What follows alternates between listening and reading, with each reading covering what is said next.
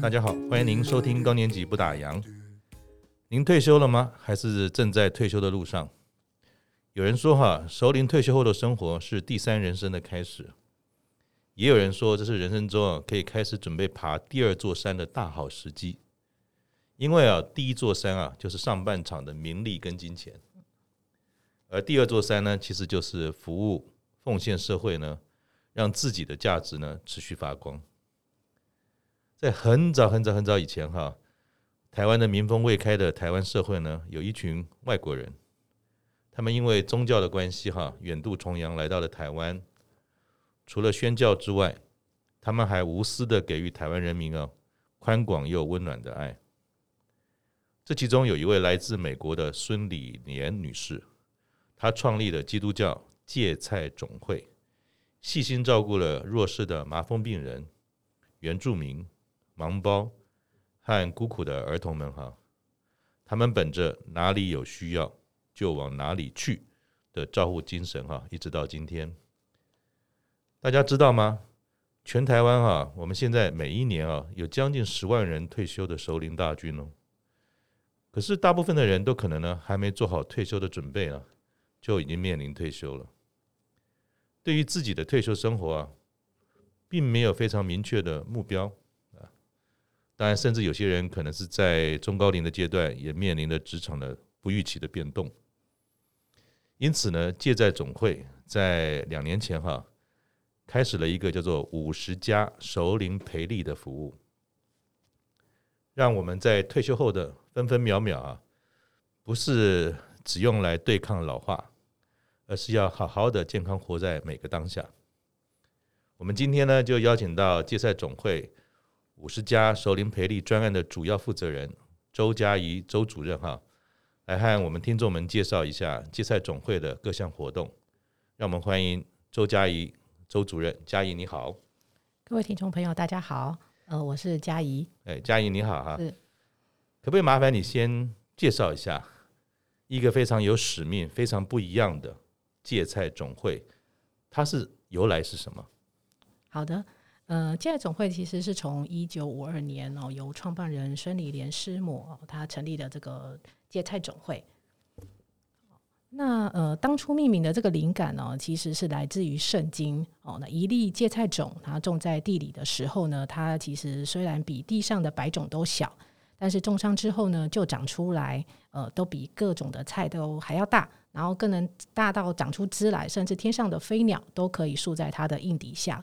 所以就是秉持了这样的理念，其实在台湾，呃，孙师母，呃，在台湾已经服务了到一九八三年为止哦，其实长达了半个世纪。哇，等于是把台湾当成是家在做奉献。是，那这服务的范围其实它扩展到台湾的全区哦，全省，嗯、然后做的这些社会福利的工作，包含了儿童青少年啊，然后医疗事工啊，职业训练学校，然后还有建堂啊，还有很多的救助。嗯、那其实对当时的台湾的这个环境来讲，这样的帮助其实让很多的原住民朋友，还有当时的呃社在社区里面有很多呃比较弱势的家庭、贫困的家庭，其实都获得了很多在生活上的翻转。嗯哼对，因为我们知道，像这些因为宗教宣教的关系，不论是基督教也好，或者是说是天主教，呃，远从海外来这边，其实他都把台湾当成他的家，是，甚至有很多人可能他的台语或者闽南语讲的比我们任何一个人都好，嗯，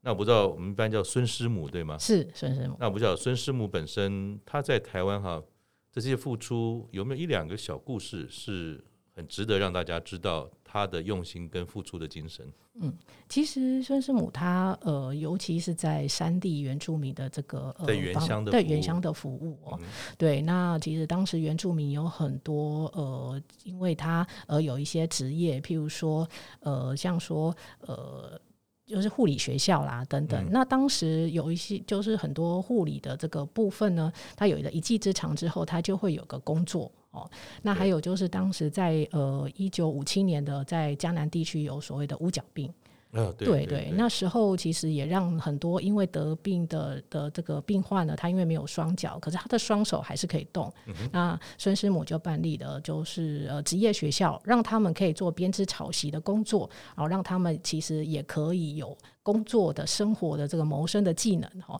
那其实都是从最根本来，就是翻转给给然后给他们钓竿，好让他们可以在呃即使仅有呃仅有的这个呃呃。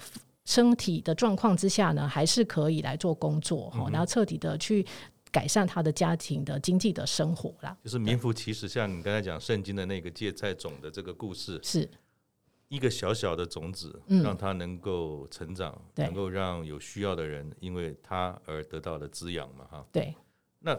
一路走来，快有七十年了，对吗？在台湾，对，今年是家总会七十周年。那它总总体而言，它的服务项目包含有哪些事情？嗯、呃，就是随着整个时代的发展跟社会的需求的变迁，那基本上芥菜种会是以儿少的这个服务施工为主啊。嗯、那呃，从社区里面做一个服务的模式，那从弱势的家庭里面包含。呃，就是孩童哈，孩童的教育到青少年的就业辅导哈，然后还有就是说现在发展就是呃社会开始做超高龄化，那所以开始也发现说呃高龄的这个呃。服务呢，也是我们需要做一些投入的哦。那像说，在我们花莲地区就有呃，就是老老人据点哦，服务当地的一些在地的老人哈。那另外就是说，我们有儿少安置哦。对于有一些家庭有困难或者是失功能的家庭，我们也会做在就是在地的像呃一些安置的工作，像爱心育幼院，还有花莲的少年之家等等。因为你刚才在我们闲聊的时候，你有提到说，其实芥菜总会是台湾第一号。社服机构吗？对，它就是呃设立，就是在内政部里面都是会有设立合法的这个呃就是机构嘛哈。那我们是零零一这样子，是是是。所以就是说，它其实，在台湾整个做社服的历史上，嗯，它有一个起头跟指标的作用，在当年呢，是一路走来才会有零零一号这样的一个编号存在嘛。对。那你刚才提到，就是说。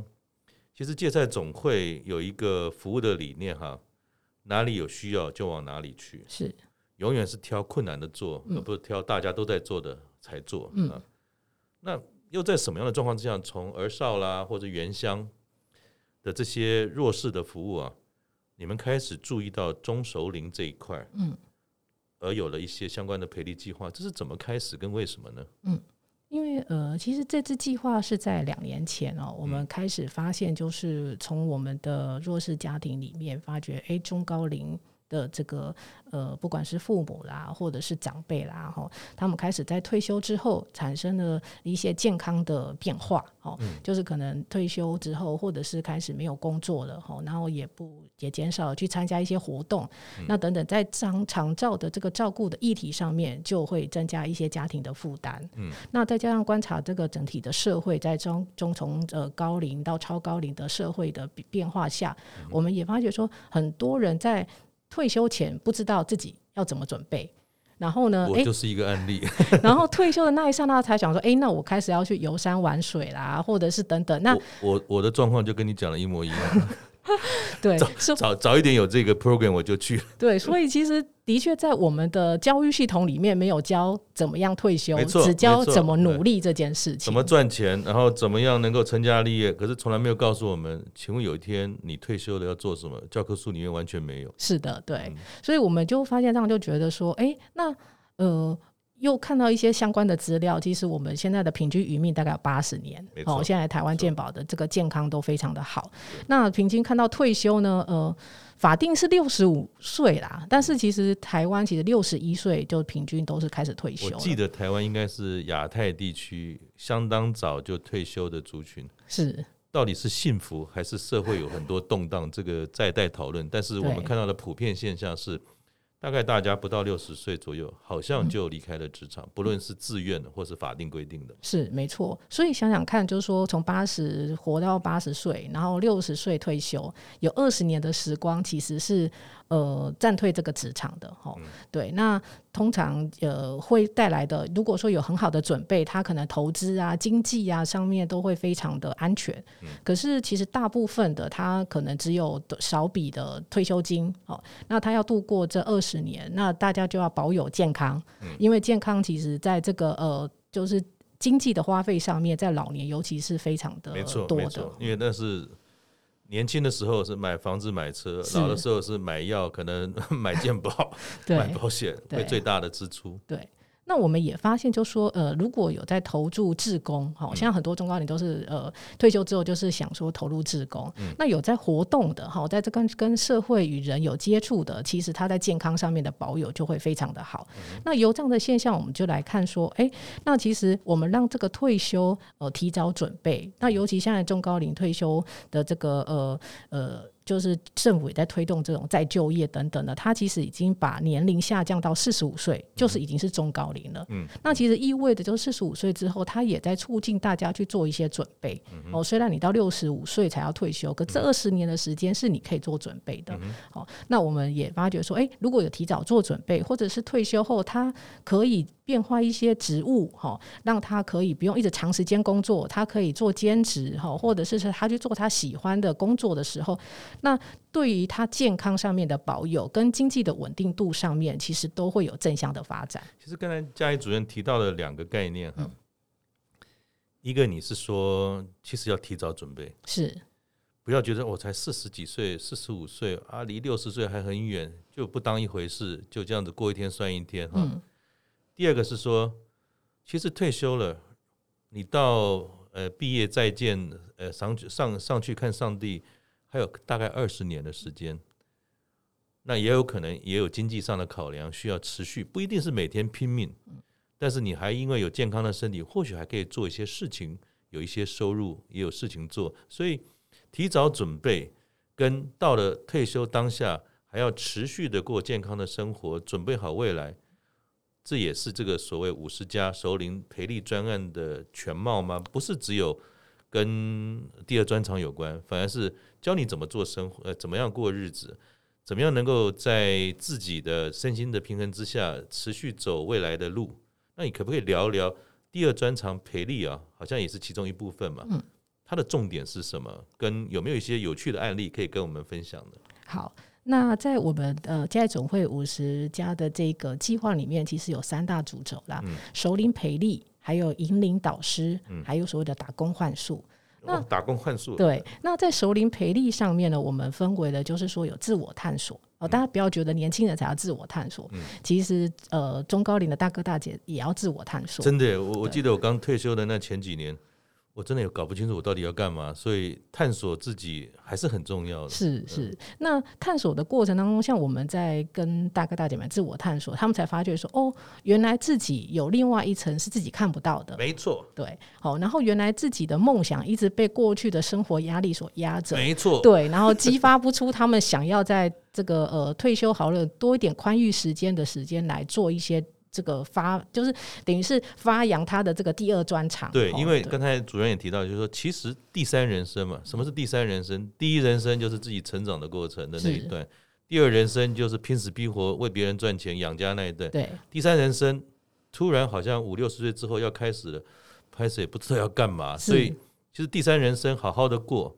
是很重要的一件事情，是是非常重要的哦。嗯、那我们像说培养第二专长，就有就是像我们有开所谓的专技班，像咖啡班啊、嗯、烘焙啦，或者是不雕花。嗯、那这些其实是一个引子，嗯、就是让这些其实呃有一点想要哎、欸、过去想要做一些手作哈，嗯、或者是觉得哎、欸、自己过去很想做咖啡师，可是咖啡的工作可能在年轻的时候不适合自己的时候，那他这时候是不是可以再重回？这个梦想里面去做一个很很专业的，或者是说，哎，未来学了之后，他也可以去咖啡厅打工，哦，或者是他做自己的微创业，他就会有很多的发展性。或者说，他不一定说就一定学了就要创业，而是一种探索。是，原因是说我以我自己为例啊，嗯，我一直觉得我的手很笨，就是我可能用脑过度，像那种只要是手工活的都一塌糊涂，字也写的一塌糊涂，做木工一塌糊涂。可是有一次呢。我跟一些朋友，诶、欸，去应该在南澳吧，要去做一个土窑，就是烤地瓜、烤肉。我突然发觉说，好像随便乱做一做，有旁边有人指点，好像还可以做一些像像样的水泥活哈。所以，其实从探索自己的过程当中，就像是咖啡，或者是像裁缝啊、布雕花等等，不一定就立刻要跟就业挂上关系，而是看到自己以前永远没有被看到或尝试过会被压抑的面向。其实这是第二专长很重要的一个概念，不是只是为了要学找工作而已，是吗？是，是没有错。嗯、那其实我们也透过学习这件事情哦，当然呃也是反看到自己哦可能有不足的地方哦，另外也是舒压，另外也是交朋友哈、嗯。那呃我像我们很多在课程当中这两年半下来，其实也主持了很多的所谓的群体，就是群主。哦，那这个社群其实，在中高龄是非常的活络的哦。那我们也在就是疫情期间，呃，办理所谓的线上的课程或读书的分享会，就大家一起来读书哦。透过线上，可能没有这个区域的这个限制哦。那其实会刺激很多的中高龄的大哥大姐，他们有新知，他们不用花很多的时间去看很多的书。但是你们上课的地点？会全台湾吗？还是有些特定的地点才有这样的可能？如果是如果是线上见面了，线上的话就是比较没有空间限制啦。那如果是呃上课的实体的话，就以北区跟高雄为主哦。我们目前是这样子的开设的办理的计划。对，那呃其实他们在都会区里面呃也是就是也发觉说，我们都会区的中高龄的这个大哥大姐们，其实更多是想学习来展现自己的一些呃技能啊。啊，或者是过去的经验，那就引发了我们最第二个的计划，就是引领导师。好，引好像是我们叫做引法族的引，对，引法族的领是领袖的领，对，引领引领导师，这又是什么？哦，那这个其实就是过去其实很多呃。大哥大姐们，他们在职场上都是相当有经验、丰富的这个呃呃的人士退下来的，像很多都是人资长啦，或者是说呃理理财的这个的专家啦等等。那我们期待说他退下来之后，不要把他的过去的经验就忘却了。没错，没错，这是他半生累积下来的这个很很很很棒的这个成果。那我们就会把他训练一下，好，或者是说，哎，怎么样去跟我们的服务的青少年哦来做一些结合。因为青少年正要迈入职场，对，因为这个概念刚好也跟一零四我们这个高年级不打烊的这个节目的精神一样，就是我们希望价值持续发光，是是是是。对，那呃，我们呃，因为现在总会另外还有就是儿少的服务嘛，然后青年的这个服务的事工，嗯、那我们也才发觉说，哎，很多青少年可能开始迈入职场，嗯、然后开始在做选科系，像大学、嗯、大学的前戏。那如果有这些大哥大姐们来先给他们一些前导，好、告诉他们说，哎，我的工作哦，在经过这么多年的学习下面的的状况下，那对于你们年轻人来说，可以怎么选择，或者是可以怎么样在这个时候去堆叠？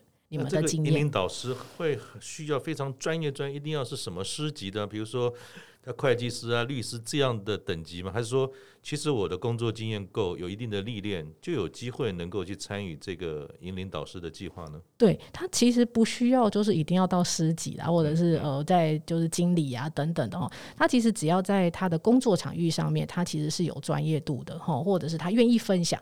其实重点在于他愿意分享。把他过去的经验整理出来，然后让年轻人知道说，哎，他过他需要注意什么？哦、嗯，像我们也有很多是呃，像很多孩子是他是护理系的，哦、嗯，那他可能觉得说我我我我护理系出来要做什么？虽然有一个很明确的这个职业啦，哈、嗯，对，但是他其实是也是茫然的。嗯、那我们就会有护理背景的呃这个大哥大姐们来告诉他，其实你可以做什么样的的这个呃。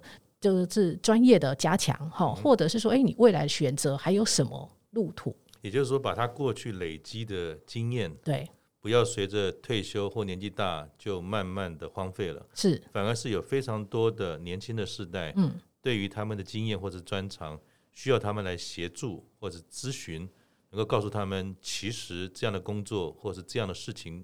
应该怎么思考，怎么去做，是吗？是是。那我们这群引领导师其实也很可爱，就是他在跟年轻人碰撞之后呢，他也觉得说，哦，其实他们的观念可能过去跟现在有一个时代的落差，嗯、那他们也觉得更需要去学习跟包容现在这个时代有很多他们可能在过去没有想象过的。所以其实并不是只有单方的给。好像你是倚老卖老，对，就来这边说卖你过去知道的事情，反而可以很多像这些大哥大姐在过程中，也可以从年轻人的身上知道他们怎么看事情，跟怎么样跟得上时代的思维，对反而也是一种很好的学习过程。对对。那年轻人其实在，在呃这些大哥大姐们身上，除了学习专业之外，还有一个叫做生命的历程。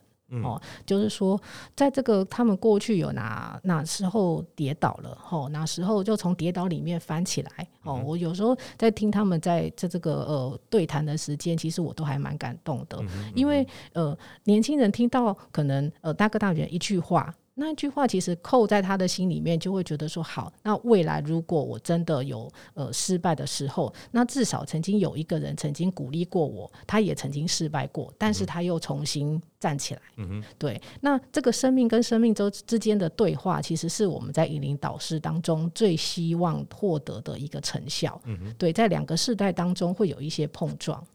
你刚才提到一个我好想去的，叫做首领打工换宿啊，是。这又是什么？好酷哦！那打工换宿，呃，是我们家总会在呃花莲洗衣所，对，有一个大概呃，就是很大的一个这个农场啊，类似像农场的这个地方哈。嗯、那呃，就我们提供的打工换宿，那里面是可以有住宿的哈。那因为有我们也有自己生产的习得的品牌，那会有茶，还会有呃饼啊、月饼啊等等。那我们其实会希望中高龄他们就是等于异地生活。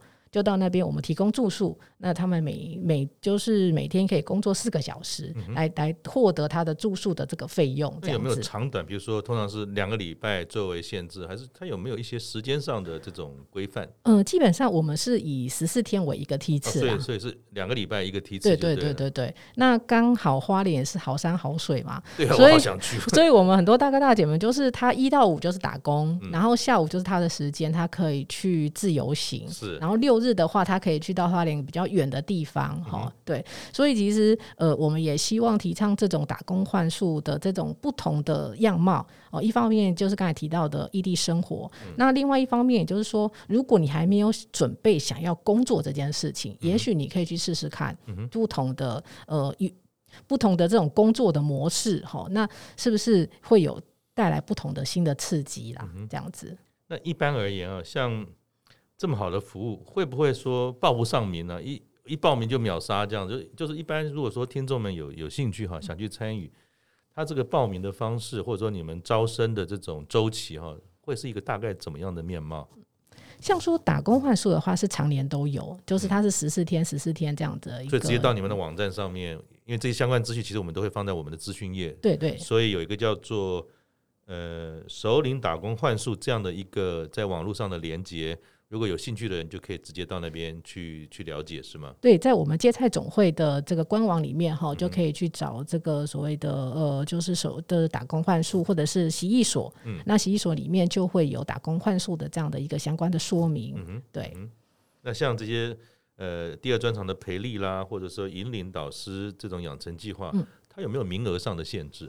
嗯，其实实体上的话，就会比较有名额上的限制啦。嗯、就是我们通常就是会有十二位到十五位哦，这样子，因为实体可能现在一些防疫的期间。对对对。那线上的话就没有。那像说线上的分享会，呃，我们就是每每一个月都会有一次这样的一个读书会。那也欢迎就是大哥大姐们都可以先从这个地方来认识一下我们芥菜总会的一些相关的课程跟服务。嗯、那我们未来就是呃，一年大概都会有三次啊。到四次的一些实体的课程哦，那都都是一个连串性的，就是每一周这样子密集性的上课。嗯、那讯息发出来的时候，也欢迎大家呃可以踊跃的报名这样子。所以大家可以在今天节目听的时候呢，或者之后就可以关注一下芥菜总会的网站嘛，哈，是相关资讯都没看得到。对，那请教主任，就是这个计划推行以来大概两年多了，嗯、大概有多少的这些呃朋友呢已经参加过了？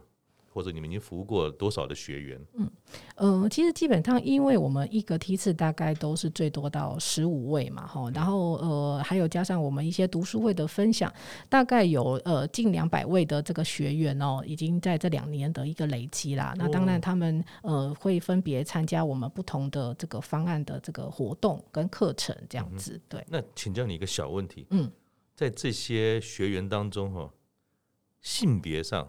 男生多还是女生多？嗯，女生比较多。哦，对，女生多，大概是多少比例？比例的话，如果是十位里面，大概就是呃八比三，但是也要看课程啊。像我们咖啡班的话，就是男性的大哥就比较多，嗯，对。那如果像不雕花，就全员都是女性，嗯哼，对。那像说自我探索的话，也大概就是呃就是八位女性，两位男性这样子的一个比例，这样子。那那就你来看啊，像这样性别上的这种这么好的计划。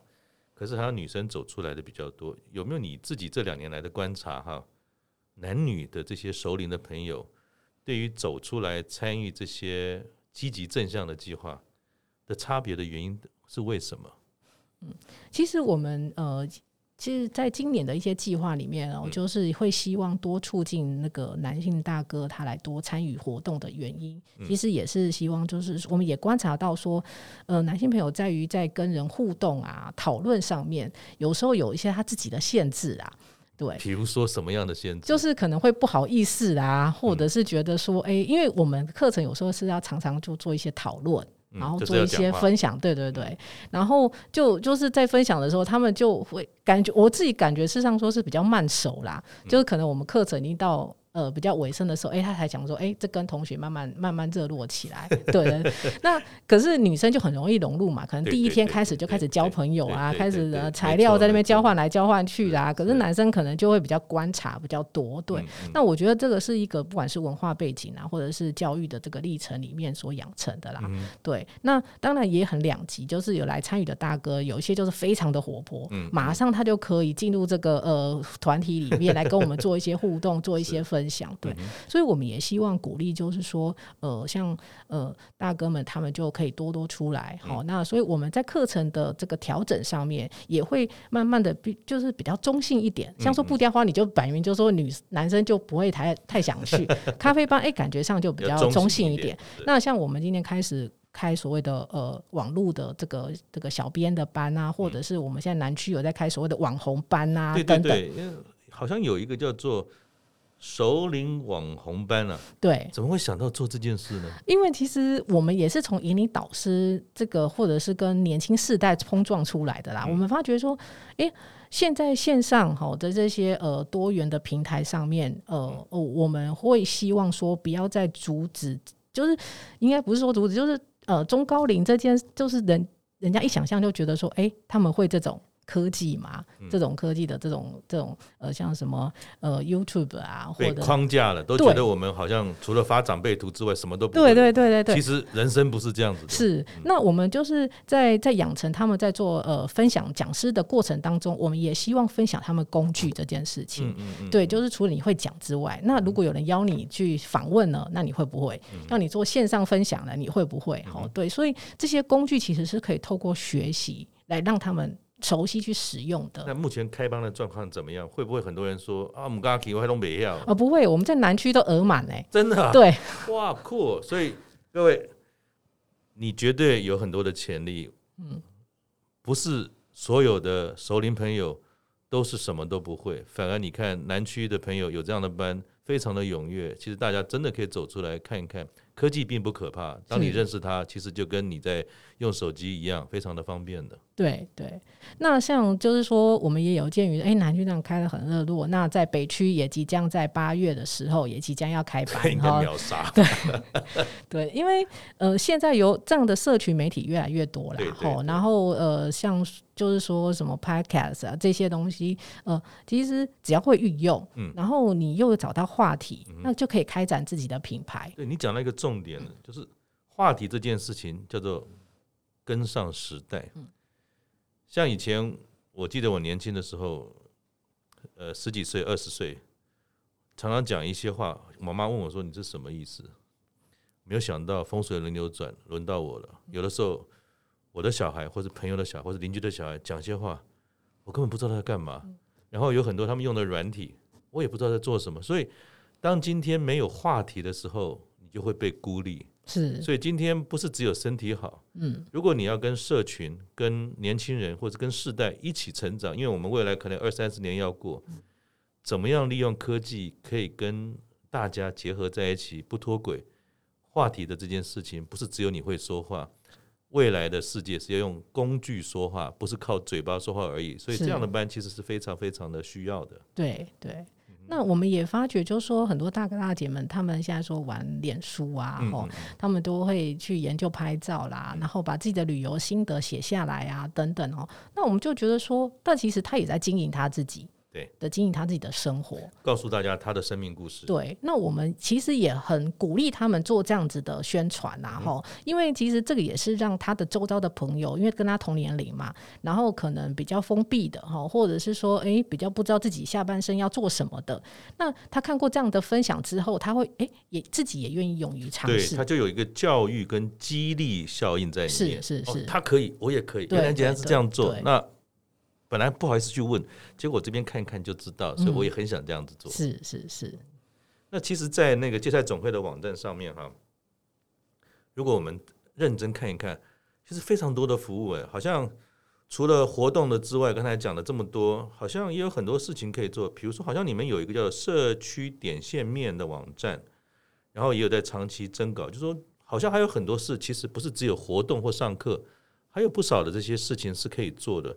我不知道嘉怡主任可不可以也介绍一下，让大家知道还有其他的一些面向。嗯。刚才您提到的就是社区点线面了，它是社区历史与一个我们自己开发的自媒体啊，嗯、对，然后它报道的面向其实非常的多元哈、嗯。那我们其实也鼓励征稿，就是说，哎，有可能对文字有热忱者，或者是他是一个社区的观，就是观察家，嗯、哦，那他可以写下来之后，在我们做一些投稿。那其实投稿的这个内容，就是当做我们的等于是社区的公民记者，类似像这样小公民记者一样。那这样的观察者，其实，在中高龄，呃，我们其实。看到的，他们写出来的眼光又特别的跟我们其他可能有一些记者啊看到的又很不一样。因为他是在地的居民，对，他很生活。那我们其实很鼓励这样子的一个呃呃社区的小公民记者哈，或者是呃中高龄的公民记者可以来做投稿。那另外就是还有我们的做志工服务的部分啊，对，那志工部分，因为我们是全省呃北中南东都有服务据点哦，那我们也希望就是说，哎，你可以找就近的就芥菜总会的服务区哦，然后去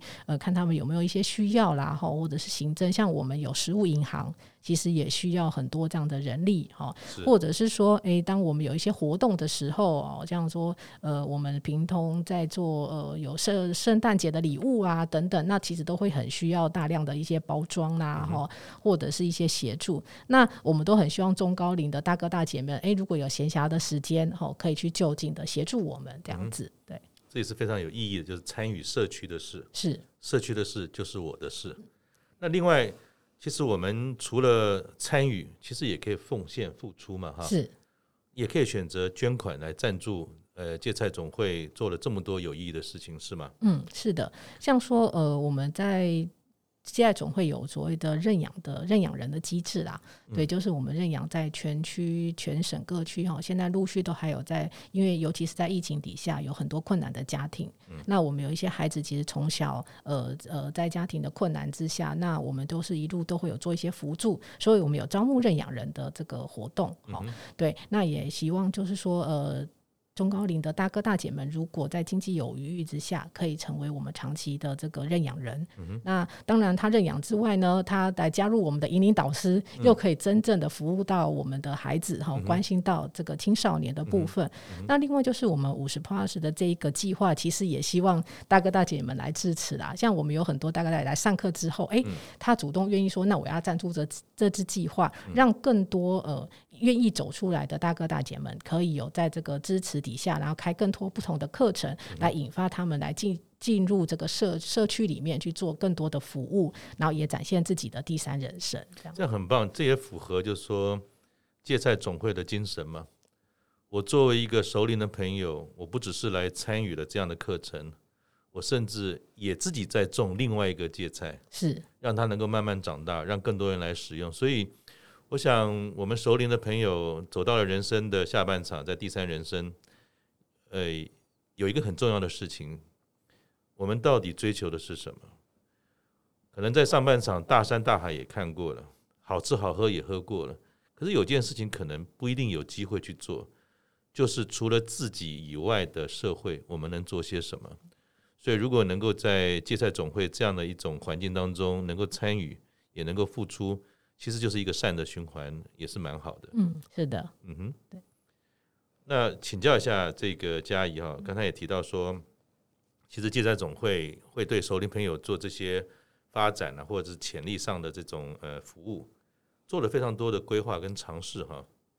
那这些活动是一般只有教友可以参加吗？还是说一般大众也都可以参加？嗯我们是一般大众都可以参加，对，就是说只要你愿意参与哦，然后呃就可以呃透过刚才提到的，像说熟龄培力的课程啦，或者是打工换宿啦，或者是线上分享会啊等等，只要你看到为我们呃在粉丝团上面有的课程哈，欢迎就是随时加入哦。那加入之后，你就可以得到更多的讯息和获得更多的群友哦，来一起来跟你一起来呃。就是一起讨论哈，或者是说，哎，有一些薪资的分享，然后让自己有更多可以参与活动的一些机会啦。那像这些活动一开始退出的时候哈，哎，我们这些熟龄的朋友，就是五十加以上的这些朋友，嗯，他们的反应是什么？会不会一开始就觉得不想去？呃，去那干嘛？呃，我不知道你当时看到了什么，就是当活动一堆出来的时候，这些朋友他们的反应呢？嗯，因为其实。就是很多其实一样，就是两极，就是有一些呃很参与活动的哈，不管他是在社区大学有参加活动啊等等，他就是很很积极的找这样的活动的的大哥大姐们。那他一看到我们的课程，只要是他喜欢的，他就马上锁定。对，那有一些课程其实我们也推的所谓的比较辛苦的是说，可能要多做一些说明，像说呃，我们有在今年有推所谓的理财课程，是熟龄的理财课程，还有是熟龄的法律议题等等哈。那这一些大家呃在推的过程当中，有些就会觉得说这件事情可能跟我没关系哦，或者是说诶、欸，可能离我很远哦，那就比较。参与度就比较低。诶，那这些课程需要付费吗？还是免费的？嗯，有些需要付费，有些是不需要。但我们的付费也都是比较平民的啦，就是所以都是平民价。对，那其实我们主要是希望说，呃，为什么有一些是需要做付费？是希望说，哎，大家就是使第一个是使用者付费，好，再就是说，哎，希望这个计划可以持续的一直支持，一直被更多人可以来参与哈。那另外就是说，呃。让熟龄的朋友，其实有时候我们也会发觉，就是呃，免费的他们就是参与度哦，就是会比较有时候哎有参报名的，然后忘记来参加这样子，我们也希望做做一个提醒啊，就是说希望这些资源上面都是非常的宝贵，要善用。对对对。那就你的经验啊，过去这两年来哈，什么样的活动其实是秒杀最热门的？秒杀哦，就是像活，就是像活动类啊，像说呃，我们上次像不雕花，还有像这次的网红，哦，都是属于秒杀类的。对，就是说他们觉得很有兴趣的啦，或者是比较新颖的这些活动，他们就会很快的就就就秒杀。然后当然另外还有就是呃，免费的活动也是容易秒杀啦。嗯，对对对对。那我们其实像想渐渐的去翻转一些观念，就是说呃。就是真正的呃大哥大姐们，他们在做，不管是付出一些呃费用的课程也好，其实是选择自己有需要的，或者是自己认真想要去做一些学习的哈，然后呃去付一些费用，然后来支持这样的计划，然后让这个计划它可以呃。可以更扎根呐、啊，对，然后也可以服务到更多的有需要的人，然后可以让这课程延续下去。因为有时候我们呃，如果说课程上面如果没有人，那我们就觉得，哎，是不是这个课程可能没有需要哈？但是其实我们也一。那那还是从社会当中看到说，哎、欸，其实他是有需要的，可是什么？为什么就是大哥大姐大姐们他们可能呃不太响应哈？嗯、那这也是我们就是说陆续在做一些研究跟探讨的部分。那我不知道你可不可以分享一下？我们也知道说，其实这种到了熟龄之后的学习或是活动的参与，其实真的是一种呃两极化的现象。是，有些人非常主动积极，对，有些人就是问导游，可能。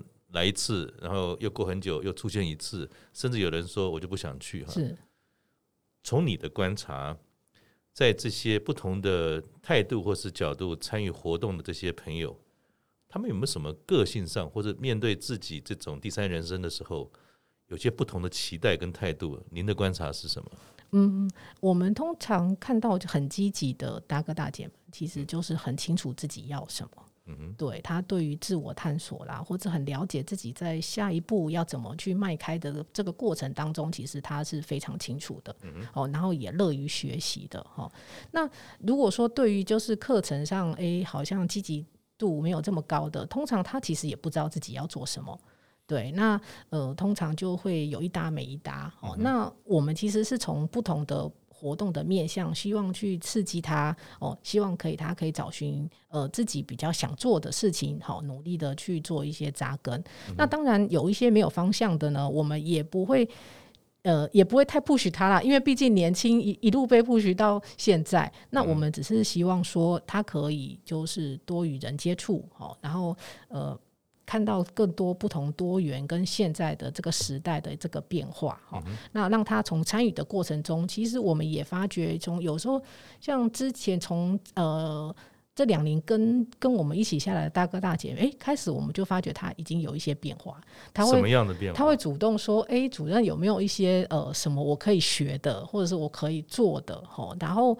就就是主动心其实已经出来了，那他会尝试着自己想要去找什么事情来做哦，甚至他自己可能在过去呃在烘焙的这个历程中有有一搭没一搭的，他开始会去研究新的这个呃这个食谱哦来做，然后来给我们尝试。那我觉得这个过程当中，其实就是他在努力想要去呃。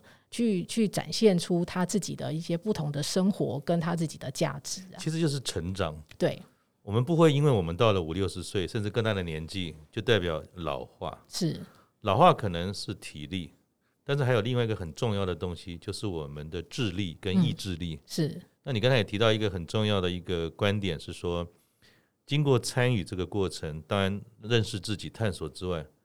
其实自我的成长，还有意志力的成长，希望追求更好，没有因为我们的年纪或者来上课只是打发时间就结束了。有一些大哥哥大姐姐，他们反而经过这个过程，他持续在成长。我想成长也是一个面对我们年纪变大，当我们第三人生当中逐步开始，也是一个很重要的驱动力嘛。是。那我可以分享一个，其实我还蛮感动，在去年一个咖啡班，嗯、有一个六十九岁的大姐，嗯，那她其实，在素食店工作，其实已经快二十年了。哇，对，那已经其实他已经到了退休时间了啦。六十九岁，对，站久也会累。对对对，但是呃，就是当时的店长哦，就是跟他讲说，嗯、那你不要再做太出众的工作，那你到咖啡吧去去去去服务。那他就觉得说，哎、欸。咖啡吧，这个咖啡这个领域，他可能不太熟悉。那他呃觉得说，只是在那个机器上面按一杯两杯哈，他觉得很无聊。嗯，他就来我们咖啡班，他说他要好好的认识咖啡豆的原来由，然后等等的哈。对，那他从不缺席，我们十堂课，然后甚至后面的两堂的实习，他都是准时抵达。哦，那我觉得从他身上看到一种。精神，嗯，就是他即使六十九岁，然后呃呃，素食店也强他说，那你就做简单的工作，可是他不会觉得那只是一个简单的工作，嗯，他也是要从头去学习，嗯、然后就看他拿的那个呃手冲壶啦，做的笔记啦，吼等等都非常的认真，嗯、哦，对，那其实我是非常的感佩的，没错，我想不要因为年纪限制了我们，也不要让年纪让别人留下一个。借口说啊，你只要做这样就好了。是。我们在成长的空间当中，只要愿意，就跟刚才那位大姐一样，嗯、永远有机会做的跟别人不一样。哪怕只是拿手去按一个键，是我可以告诉你说，我按了这个键的咖啡豆，它要在什么温度才有最好的效果？是也是自己可以去追求的嘛？对。最后想请教这个主任哈，培力培力就是培养能力嘛？以嘉怡的角度来看哈。你最期待的熟龄的人士哈，参加这些活动，应该要培养出哪些呃能力，他就可以活得更不一样的第三人生。嗯，其实我们在这个培力的过程当中，当然培养所谓的能力，就是说呃新的能力之外，其实我们还是希望培养他的健康力。嗯，对，就是活有动。就会健康。嗯、对，另外还有就是所谓的呃经济的稳定力。嗯、对，就是说他如果说呃有有有有好的理财的观念哈，或者是说诶有新的就是微创业，他有一些新的收入哈，可以保有他的经济健康。其实我们觉得不管是能力，还有就是他的健康力跟他的经济力都能稳定的话，其实他的第三人生是会过得非常的呃自在跟平安的。我想刚才这个嘉怡讲了那么多这个芥菜总会丰富的内容哈，是不是可以你请你介绍一下相关的资讯，让大家都知道？好，那呃就是我们在 FB 上面有个粉丝团哦，那大家可以搜寻首领 UP UP，然后引领新世界。对，那呃这个我们有很多相关的活动都会在上面做披露，然后大家就可以随时在上面获得，然后可以参加。嗯。大家如果刚才没有听清楚，也可以在我们的资讯页上面找到这些资讯。记得这都是秒杀哦，看到了就要赶快下手，走出来一起种芥菜。拜拜。